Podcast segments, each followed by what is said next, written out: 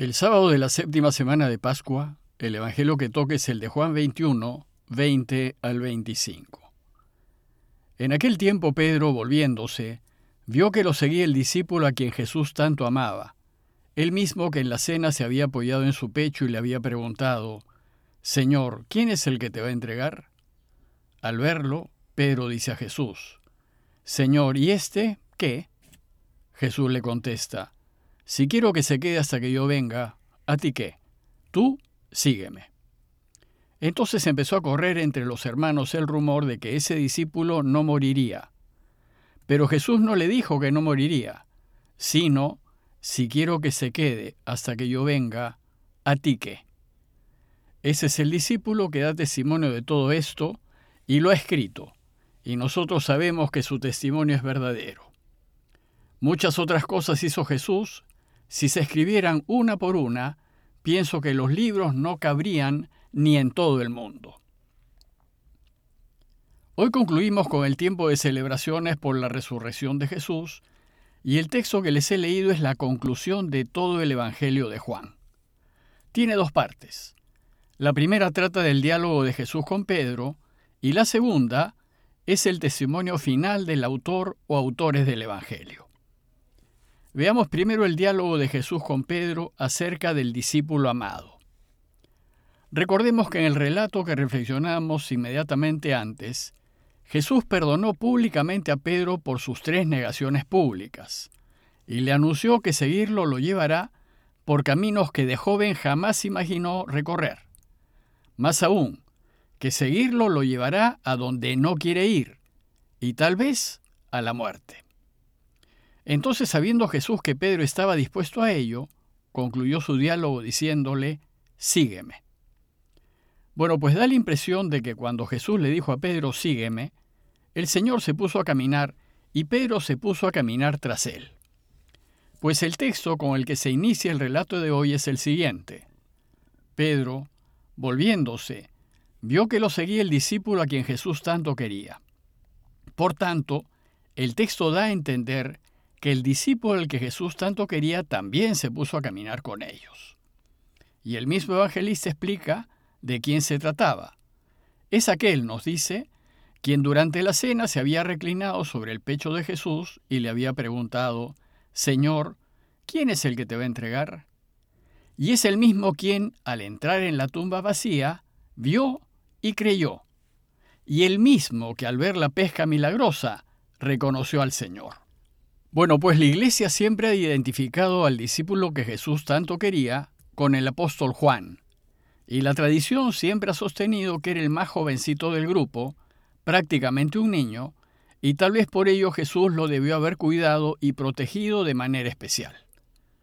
El texto nos dice que cuando el discípulo amado los empezó a seguir, Pedro reaccionó, y al verlo, dice el texto, Pedro dijo a Jesús, Señor, ¿y este qué? ¿Qué le pasa a este? ¿Por qué no sigue? Tú me has dicho a mí que te siga y no a él. Tal vez el relato nos muestra algo de celos de parte de Pedro. Lo cierto es que estos versos ponen en evidencia la humanidad, limitaciones y errores de los primeros discípulos. Pues a la luz de lo que nos pide Jesús, también se evidencian nuestras limitaciones. Y somos como los primeros discípulos, limitados, débiles, y propensos a elegir mal. El hecho es que querer seguir a Jesús no lo hace a uno automáticamente santo. Uno se va siendo santo en la medida en que camine su camino hasta el final. Y viva su vida con consecuencia, es decir, si hace lo que Él dice. Al santo solo se le reconoce al final del camino, cuando resulta que muchas más han sido sus decisiones en favor de Dios que sus errores. Pues mientras caminamos, seguiremos siendo tentados por los valores y las atracciones del mundo, como por ejemplo, ser los primeros, ser los preferidos, ser valorados, tener bienes y poder, y vamos a tener que decidir qué tenemos que elegir. En este caso Jesús sale en defensa de Juan y le responde a Pedro, si quiero que se quede hasta que yo venga, ¿a ti qué?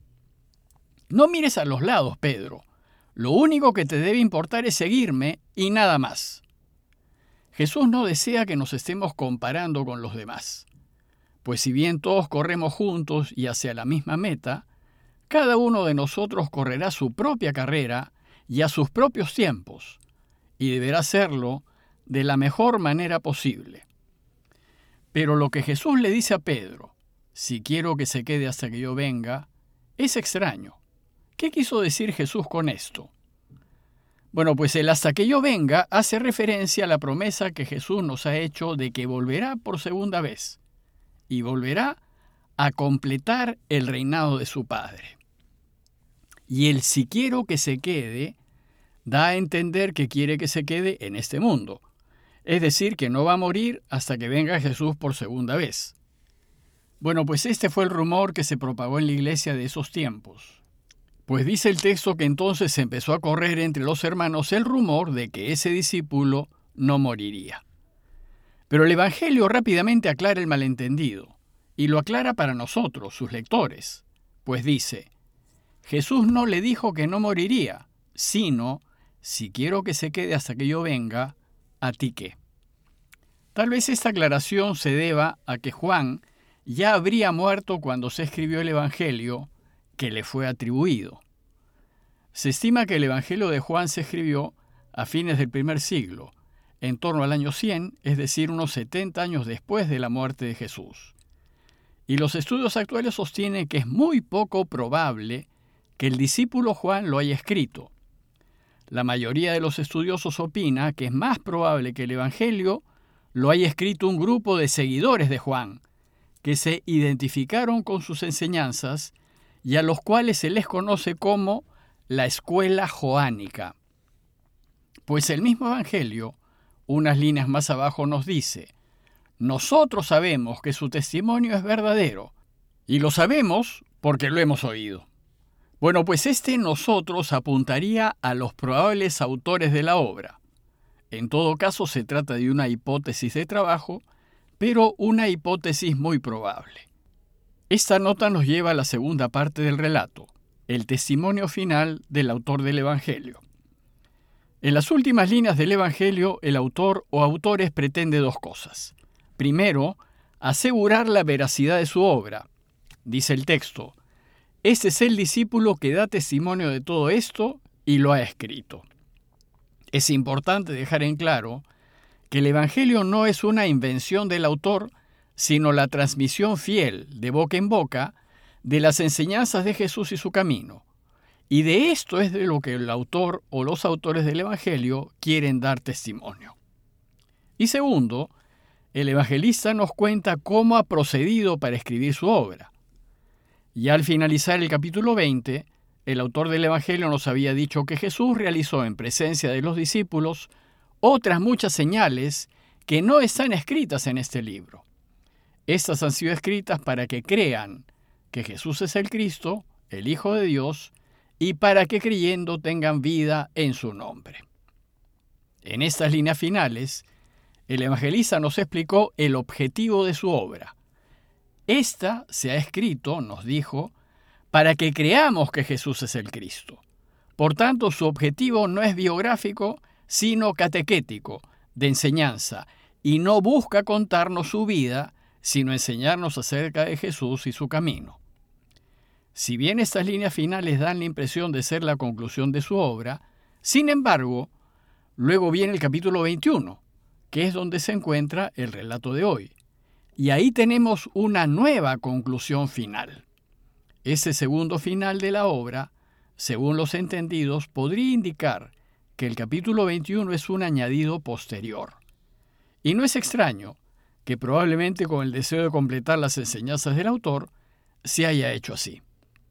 Lo cierto es que en estas líneas finales del capítulo 21, el autor nos dice cómo procedió.